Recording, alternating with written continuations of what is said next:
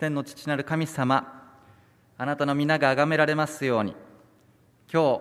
あなたが定めてくださった第7日目安息日に私たちが教会に集いまたそれぞれの場所においてあなた様を礼拝させていただけます。この祝福と恵みを心から感謝いたします。どうぞこの安息日の名にふさわしい祝福と恵みと平安と私たちにお授けください。そして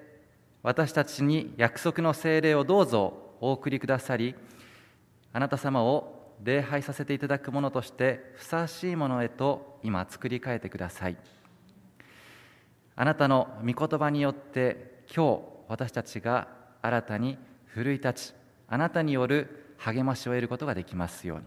イエス・キリストの名前を通してお祈りいたします。アーメン。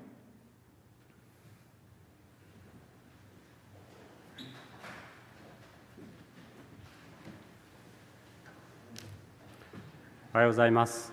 えー、暑い毎日ですけれども皆様と共に、えー、礼拝できますことを感謝いたします。それでは聖書朗読をいたします。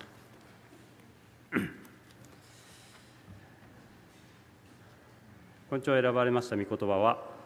ヨハネの黙示録14章8節。ヨハネの黙示録14章8節。新約聖書口語訳では400ページ新共同訳では468ページとなります。それでは口語訳聖書で拝読いたします。また他の第二の見つかいが続いてきていった。倒れた。大いなるバビロンは倒れた。その不貧困に対する激しい怒りの葡萄酒をあらゆる国民に飲ませたもの。開会賛美歌73番73番を共に賛美いたしましょう。どうぞご起立ください。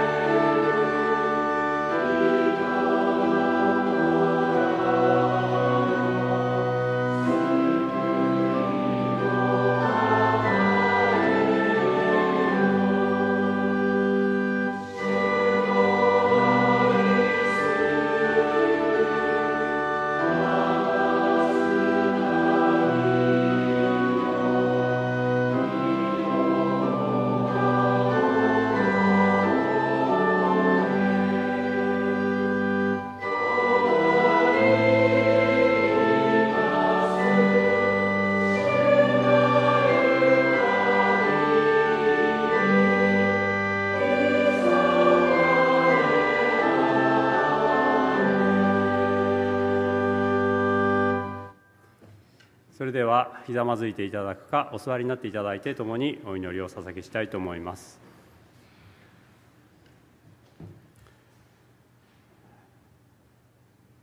私たちの創造主である天の神様暑い1週間でしたけれどもあなたがすべてをお支えくださり皆様と共に礼拝できますこの特権を心より感謝いたします。1週間犯してきました。罪をどうぞあなたがお許しくださりあなたの前にふさわしいものとさせてください。また今週もさまざまなことがありましたけれども心の中にある重荷をあなたにお預けしこの礼拝の時間あなたの良き交わりの時間とさせてください。メッセージを取り次いでくださる東先生をどうぞあなたが支えお導きくださいますように。あなたの御言葉を力強く語ることができますようにお支えください。また聞く私たちの心を備えてくださり一人一人に必要なメッセージとさせてください。困難に直面している方々多くいらっしゃいます。どうぞあなたがお一人お一人を豊かにお支えくださいますように。この礼拝の時間すべてにすべてをあなたにお委ねし愛する主イエス・キリストの皆を通してお祈りいたします。アーメン。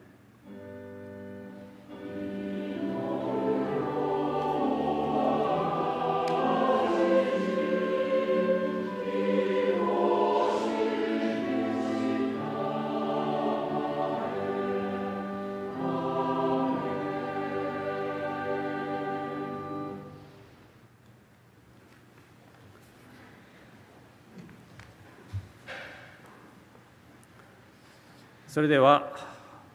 献金をお捧げしたいと思います。この礼拝献金は日本または世界の伝道のためまたは教会のために用いられます。11その他諸献金をご準備の方は共にお捧げいただきたいと思います。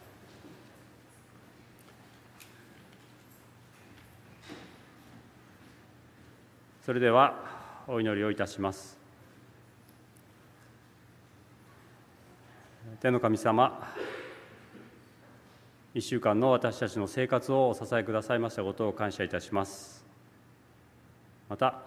なくてはならぬものをいつもお与えくださいますことを心より感謝いたします。そのうちうちからわずかではありますがあなたにお返ししようとしております。どうかこの研究をあなたが豊かにお持ちくださいますように。捧げてくださるお一人お一人の生活をどうぞあなたがこれからもお支えくださいますように感謝して愛するイエス様の皆を通してお祈りいたします。アーメン。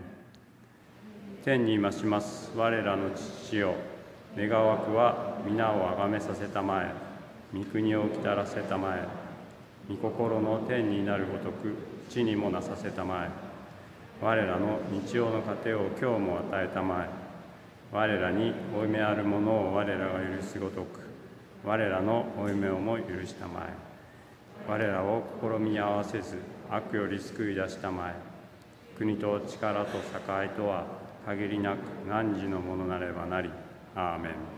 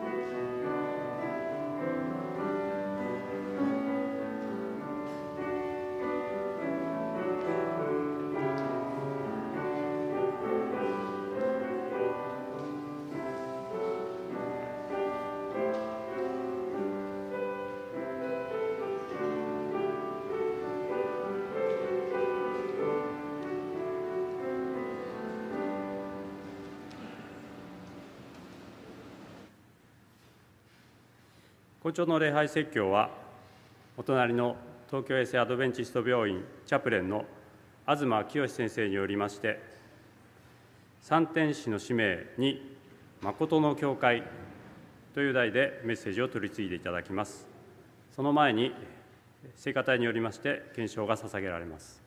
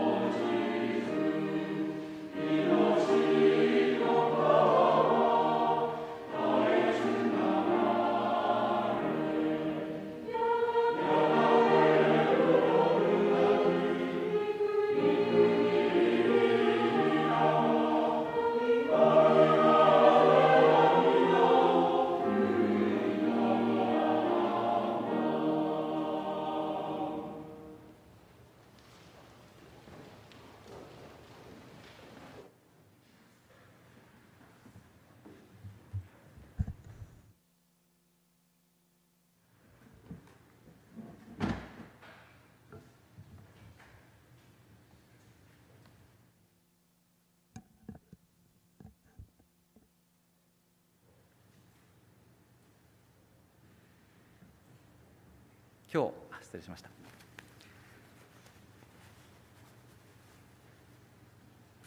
失礼いたしました。今日皆様とご一緒に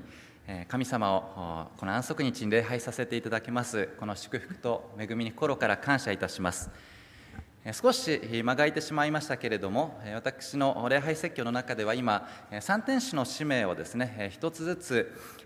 ご一緒に考えていきたいというふうに思っております。前回が第一天使の使命そして本日は第二天使のですね使命このメッセージについて耳を傾けたいなと思っております。さて私がですね牧師としてしばしば受けることがある質問があります。このようなものです。世の中にはたくさんの宗教がありますが道徳的に生きていればどの宗教を信じていても天国に行けますよねという質問です。皆様いかがですかね？あのそのような質問を受けたことはあるでしょうか？それについてですねやはりクリスチャンとして、まあ、いろんな宗教ありますよねと。しかし私たちにとって本当に必要なのは道徳的な生き方以上にキリストが私たちのために犠牲となって神との和解となってくださってそこから永遠の命が必要なので私たちにはやはりキリストが必要です。というふうにやはり促すもの方が多いと思います。ではそう申し上げるとですね次に踏み込んでこのようにお尋ねになる方もいらっしゃいます。それじゃあそれじゃあキリスト教であればどの教派に属しても構いませんねという質問です。皆様でしたらいかがでしょうか？どのようにこの問いかけにお答えになるでしょうか？まあ、これはですねとても配慮とまた知恵が必要なですね、えものだと思います相手との関係によりますし相手がどのような背景の方であるかによって、えどのようにお答えしていくかっていうのをやはり変えていかないといけないものだと思うんですけれどもやはり私たちはですねセブンス・デ・アドベンチストとしてどのように答えるべきかということをですね、え改めて考えたいなというふうに思うんです。それについてですねどの教会でも同じなのかそうじゃないのかということは今日の礼拝説教の中でいくつか扱うことを通してですね皆様お一人お一人がぜひご自身の答えを持っていただきたいと思っております。本日はですね礼拝説教特に 2, 特に2つのポイントで、えご一緒に考えたいと思うんです。1つ目は誠の教会。そういうものがあるとするならばその試金石となるものは何なのか。何をもってしてこれは誠の教会だということができるのかということ。そして2つ目は、えー、本日の聖書朗読の箇所の中にはバビロン大いなるバビロンという言葉が出てきますけれどもそこに属する人々に対して私たちはどのように向き合っていくべきなのかというですね特にこの2つの事柄について扱ってまいりたいと思います。前回も同じですけれども今回も第二天使のメッセージを全て網羅するものではありません。しかし今日の礼拝説教に向けて神様から示されたことをご一緒に共有させていただきたいと思います。それでは今朝の聖書朗読箇所で先ほどお読みいただいた黙示録ヨハネの黙示録14章8節を改めて読ませていただきたいと思います。ヨハネの黙示録の14章の8節の御言葉です。ではお読みいたします。また他の第二の見つかいが続いてきていった。倒れた。大いなるバビロンは倒れた。その不貧困に対する激しい怒りのブドウ酒をあらゆる国民に飲ませたもの。聖書朗読で選ばれる箇所の中ではどちらかというとですね励ましとか慰めというよりは、えー、強い警告とですね厳しいメッセージであるということは多くの方がですね初めて読んだ方であったとしてもお感じになることではないかなと思います。そしてこの聖書箇所の中の主語となっている大いなるバビロンというのはですね、えー、特に初めてこの御言葉をお読みになる方はあまり意味がピンときにくい、えー、言葉だと思います。しかしこの言葉は黙示録全体をよく理解するためのあるいは聖書全体のメッセージを理解する上でのキーワードの一つでもあると思うんですね。ですので同じ黙示録の記述からこの聖句の主語となっている大バビロン別のところで登場する箇所から考えたいと思います。この後に出てくる黙示録の17章から18章にかけてはこの大いなるバビロンと呼ばれるものがいよいよ滅ぼされていくということとなぜ滅ぼされていくのかということが描かれているんですね。黙示録の18章少し飛びますが2節と3節はをお読みしたいと思います。黙示録の18章2節と3節です。ではお読みします。彼は力強い声で叫んでいった。倒れた。大いなるバビロンは倒れた。そしてそれは悪魔の住むところあらゆる汚れた霊の巣窟。またあらゆる汚れた憎むべき鳥の巣窟となった。すべての国民は彼女の会員に対する激しい怒りの葡萄酒を飲み地の王たちは彼女と会員を行い地上の商人たちは彼女の極度の贅沢によって富を得たからである、まあ、少しですねこの大いなるバビロンというものが何をしたかっていう具体的な表現が出てきました。まあ、この箇所ですね。どう読んでもこの存在は人を正しい道に導いていく存在というよりはむしろ真逆なですね不誠実なそういう印象を持つものだと思います。この文脈にあたるですね黙示録の17章の中にはこの黙示録を書いたヨハネが幻によって神様から見せられたその姿がですね描写されています。私は赤い獣にまたがっている一人の女を見た。でこれは文脈の中で大陰譜というふうにですね表現もされている存在です。赤い獣でにまたがっている本当に奇妙なそして恐ろしい幻です。教会生活が長い方はよくご存知だと思いますけれども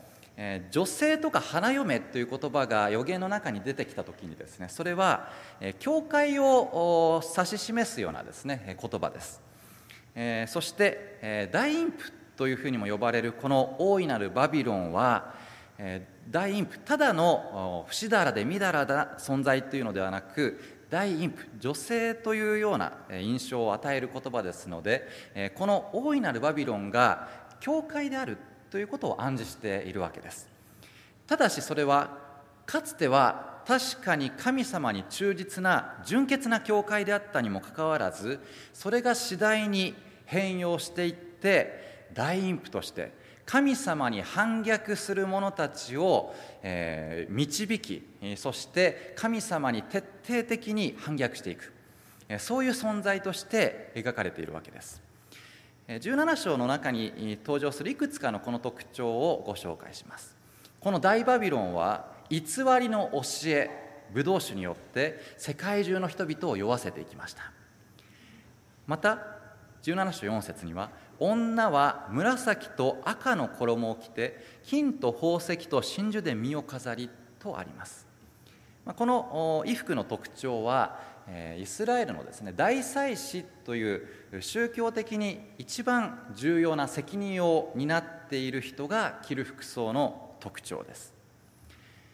えー、そして、えー、その他にもこの女が聖なる者たちの血とイエスの商人たちの血に酔いしれているのを見た、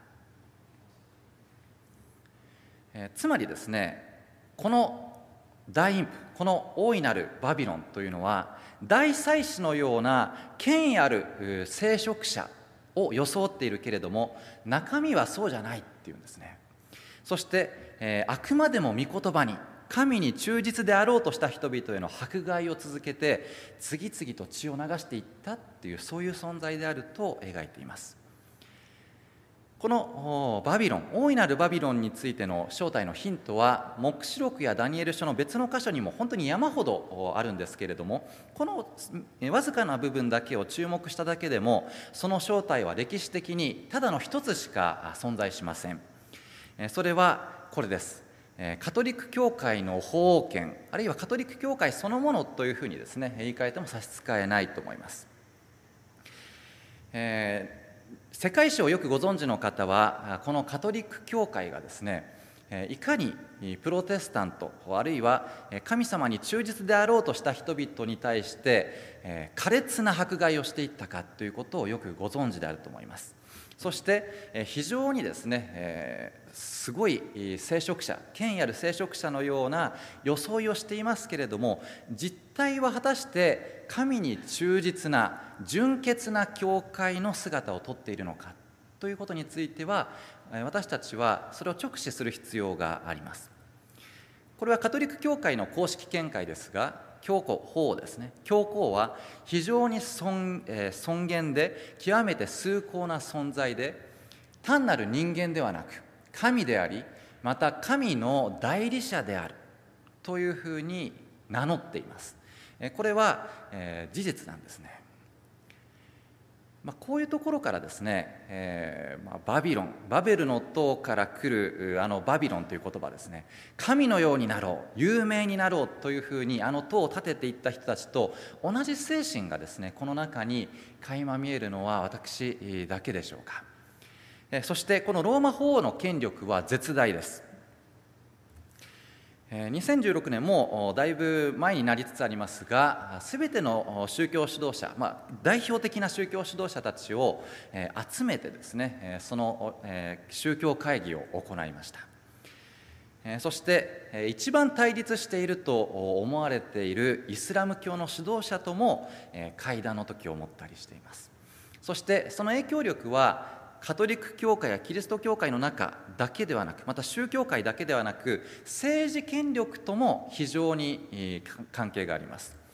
例えばトランプ前大統領とも会談を行ったことまたプーチン大統領また日本に数年前、いらっしゃいましたね。その時には天皇陛下とお会いすることもありました。そしてそれにとどまらずですね近年ではプロテスタント教会の中でもこのカトリック教会との融和実質的に屈服する形での融和を図る教会も非常に多く目立っています。これは2017年宗教改革が1517年ですのでそこから500周年の集会をですね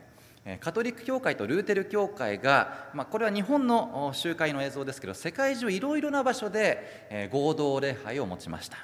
そしてキリスト教系の新聞では分裂や対立を乗り越えて共生をというとても前向きなポジティブな記事としてですね、えー、書かれていました。融和というのはですね一見仲良くしていくのはいいことであるかのように思えるかもしれませんがカトリック教会は自分たちが信じていることあるいは行ってきたことをしていることっていうのを基本的には妥協していません。プロテスタント教会の側が神様の御言葉に固く立つっていうその旗印を下ろしてカトリック教会に接近しているというのが現状です。そして私が見たある YouTube のあるルーテル教会というプロテスタントの代表的な教派のですねグループの集会を見ましたけれどもそのルーテル教会ではカトリック教会の司祭がそのルーテル教会の説教団に立って合同礼拝を行っていました。そしてそこでその礼拝のお話をしていたカトリック教会の司祭が聴衆の多くがルーテル教会のその場所においてですね「おかえり宝刀息子たちよ」というふうにですね言って改宗からは拍手喝采がですね鳴り響くというそういう光景をがありました。先ほどの、まあえ画像に戻りますけれども先ほどのローマ法を象徴するあの大陰譜大いなるバビロンは赤い獣にまたがっていました。この赤い獣というのは地上のあらゆる政治的また宗教的な権力者たちを表しています、えー、馬に例えればよくわかりますが乗っている側と乗られている側はどちらがコントロールしているでしょうか？乗られている方でしょうか？もちろん乗っている側です。つまりこのローマ法王の地上のローマ法王が地上のすべての権力の頂点に立って世界中に強い影響力を持っていくようにと少しずつ影響力をですね浸透させつつあります。そして聖書によるとこの大いなるバビロンこの大陰譜と赤い獣は協力して全世界にある命令を下すことになっていきます。それは日曜日を聖なる日としなさいという日曜休業令のメッセージです。ある人たちはこの、えー、無神論者が多い日本においてそんなことが起こるんだろうかというふうに思うかもしれませんがしかしコロナ禍の中で、えー、世界中がある日を境に一変していったこと思い出していただきたいと思うんです。誰が、え、2019年から日本中でみんながマスクをして生活をするということを想像していたでしょうか？あれほどの変化を想像してしていたでしょうか？同じようにある日を境にこの日曜日というのが特別に強調される時代がやってきます。そしてこの日曜日というのはただ単に礼拝の曜日を表して礼拝の曜日が変わるということを意味しているのではありません。これもカトリック教会が公にしていることですが日曜日は私たちカトリック教会の権威の印である。カトリック教会の権威は聖書より高く安息日を主の日に移したのがその事実に対する証明である。日曜日に礼拝しなさいという訴えは単に礼拝の日が週の一日変わっただけというのにとどまりません。この獣そして大いなるバビロンが私の権力によってそれを変えたんだというものを肯定する承認するということを意味します。ですからそこに獣の刻印が押されていくとはっきりと書かれているんです。それを認めることによりサタンの側に立つということを表明することとこれはイコールなんですね。ある人たちはこうおっしゃるかもしれません。自分の宗教や考え方に固執しないでお互いに妥協して一つになるっていうのは悪いことじゃないじゃないか。いいことかもしれない。あるいは聖書には一つになりましょうとか平和を実現する人たちは幸いだと書いてあるけれど安息日にこだわってるようじゃそれを実現できないじゃないかとおっしゃるかもしれません。まあ、特に日本はですね和をもって尊しとなすっていうですねそういう文化の中ですので、えー、いや安息日は土曜日です第7日目ですというふうにですね言い続けるのはなんかですね、えー、こだわりが強くて面倒くさくて、えー、そして和を乱すそういう存在として角が立つように思います。しかし思い出していただきたいんですけれども他の多くの宗教が大切にしているのは教えです、えー、どのように生きるかという教えを大事にしています。ある仏教の指導者曰く、えー、仏教徒にとってお釈迦様が実在していたかどうかは大事じゃない。しかし彼の教えを大事にすることは大切なんだ。しかしキリスト教は全く違います。キリスト教は教えも大事ですが神様との関係人格的な関係こそが大事です。ですから実在する神様そしてその神様が私たちに願っていることを行っていくというのは神様への敬意としてこれはとても大切なこととしています。ですから私たちが自分の神は創造主である誠の唯一の聖書に明かしされているこの神様である。他に神は存在しない。他の礼拝日も存在しない。と一切妥協せずに神様を告白することはとても大切なことです。そしてそのことを明確に宣言できる最大の方法こそは創造の記念日贖いの記念日である第7日安息日を性別するというのが最も神様に対して愛を愛の応答として完璧な方法であると私は信じています。安息日を性別するというのはこれは立法主義では決してありません。行いによる救いでもありません。神を信じる者は救われると聖書は教えますが私は神を信じ神様の側に立ちますという最大にして最高の方法が安息日を性別するという方法です。私たちはこの方法が私たちの永遠に永遠の命に関わる大事な選択でありまた問題であるということを改めてですね今日心に留めたいと思います。そして私たちの教会に送られた預言者は多くのクリスチャンを自称する人々が偽りの教えに騙されて滅ぼされていくということを厳粛に警告しています。私たちはこの神様の愛を応答神様の愛への応答として安息日を大事にしていくということによりまたそれが周りへの証となっていくということを切に願いたいと思います。そしてここからが今日の後半のポイントです。バビロン大いなるバビロンそしてそれに属する追従する人々というのがいるということをですね聖書は証ししていますけれども私たちはそれに今属している人たちに対してどのように向き合うべきなのでしょうか？ホワイト夫人がいくつかのアドバイスをですねしています。特に伝道という書物の中にはそれが多くの抜粋がありますのでよろしければぜひですね、えー、お読みいただきたいと思います。いくつかお読みします。これは大総統に記されている 言葉です。使命を伝える場合他教会に対してローマカトリック教会に対してすら個人的な攻撃をしてはなりません。我が教会の牧師たちは感情に任せて不法の秘密を公然と非難したり暴いてはなりません。これらの問題については沈黙が雄弁です。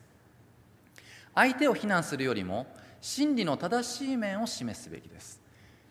誰かを攻撃する目的のために神がはっきりお示しになったまっすぐな道から離れるようなことがあってはなりません。その攻撃は多くの害を与えるだけで何の益ももたらさないでしょう。それは多くの人々の信仰をもみ消してしまうかもしれません。ホワイト夫人はですね非常にこの安息日とか日曜休業令とかですセブンス・ダ・アドベンチストが持っているコアなメッセージを提示するときに常識をわきまえて提示するようにということを強調していることがよくわかります。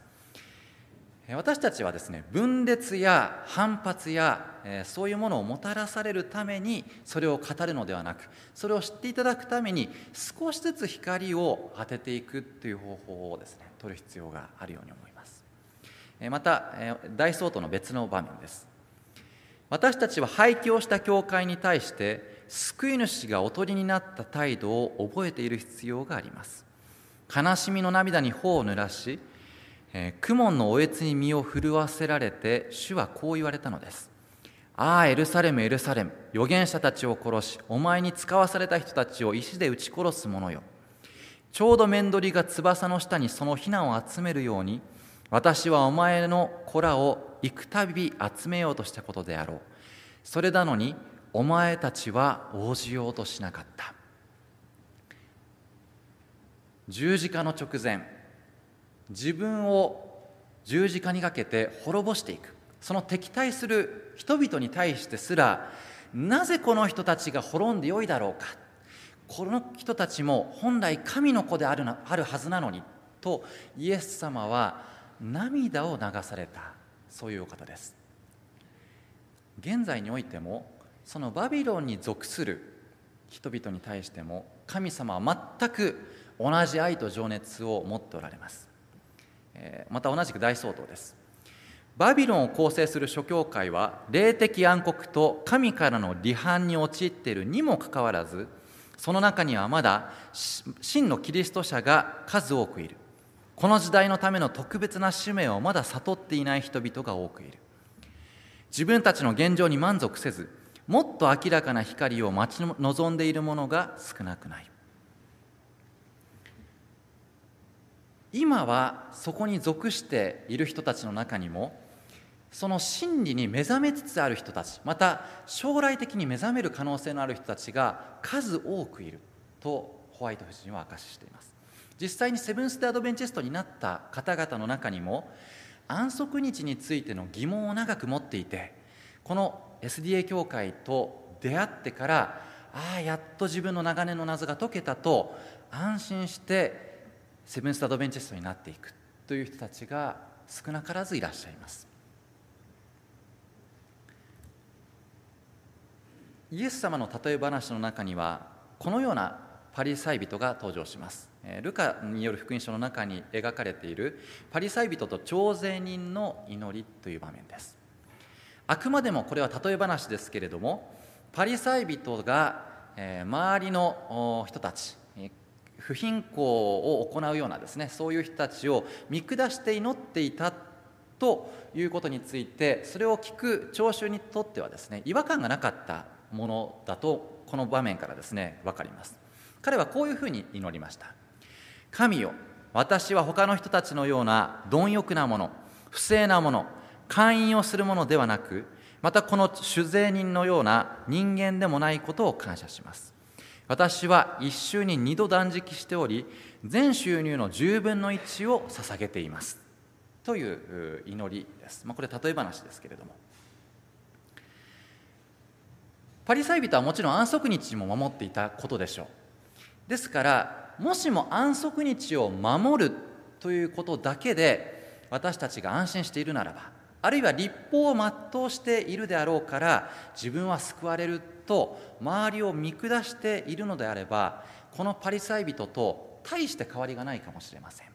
またさらにイエス様はこのパリサイ人に対して救いから遠い場所にいるということを言っていますから私たちは本当に気をつける必要があります。この、えー、パリサイ人のような現代のパリサイ人がセブンス・アドベンチストの中にいるとしたらこのような祈りになるかもしれません。これ例えばですけれども神よ私がカトリック教徒や廃教したプロテスタントではなくましてや異端や異教徒でないことを感謝します。私は毎週ダイナの亀に礼拝をしています。とならないでしょうか。私たちがすべきことは神に栄光をお返しすることです。私たちの行いや習慣安息日を含めてそれらを誇るのではなくそのような真理を与え導いてくださった主を褒めたたえることです。そしてその真理を持つ者として他を見下すのではなく周りの方々に仕えて真理を正しく配慮を持ってお伝えすることのはずです。新約聖書ペテロの第一の手紙2章の9節を読ませていただきたいと思います。ここには残りの残りの民に対する神様の期待と使命が記されています。ペテロの手紙ペテロの第一の手紙2章9節です。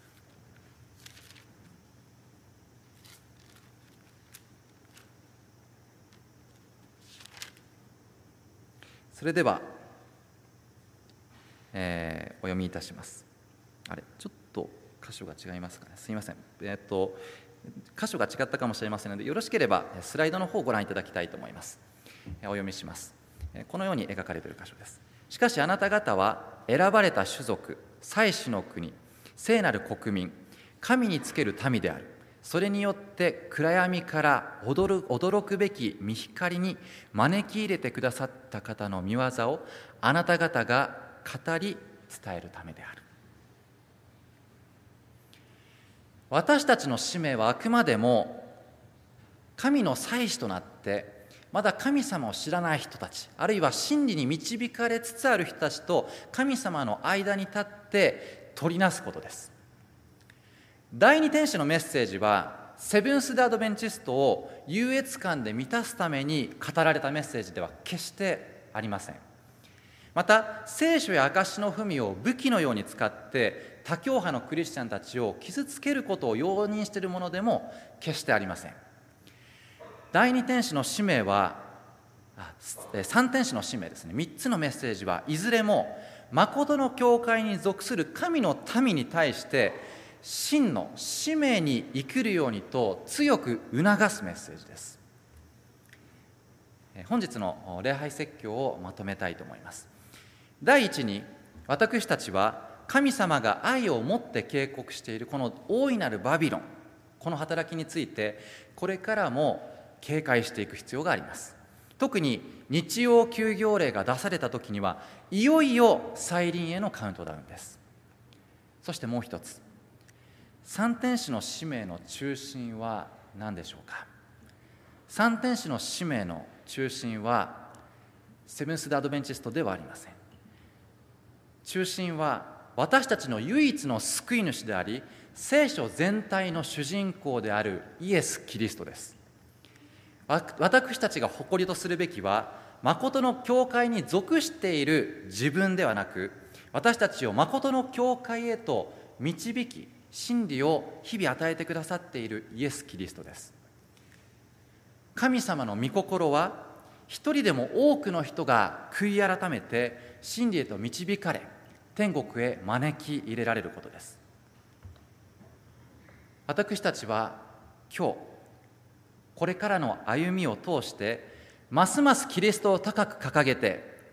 言葉とまた行動を通してキリストを正しく証しするものでありたいと思います。心からお勧めして今日の礼拝説教を閉じさせていただきます。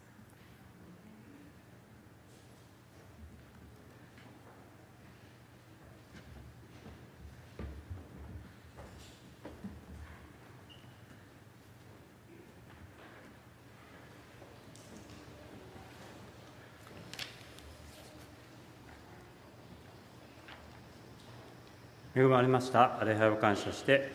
閉会賛美歌338番338番を共に賛美いたしましょう。どうぞご起立ください。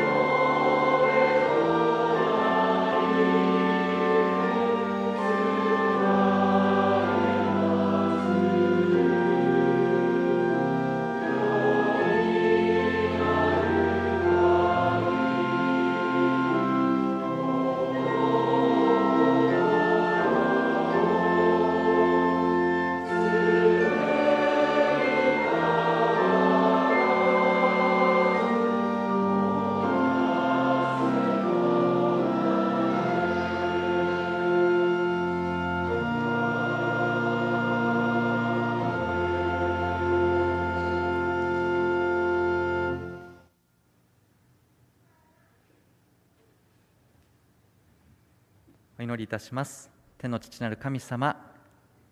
すべての祈りに応えてくださりこの礼拝を始めから終わりまで守り導いてくださいましたことを感謝いたします。神様どうか私たち一人一人の信仰をこれからも固くお,、ま、お守りください。そして私たちが神様に導かれていることを日々思い起こさせてください。神様の使命に生きることをどうぞ思い起こさせてください。私たちがすべての傲慢の罪から守られ神様の良き証人としてあなたによって用いられていきますように。イエス・キリストのお名前を通してお祈りいたします。アーメン。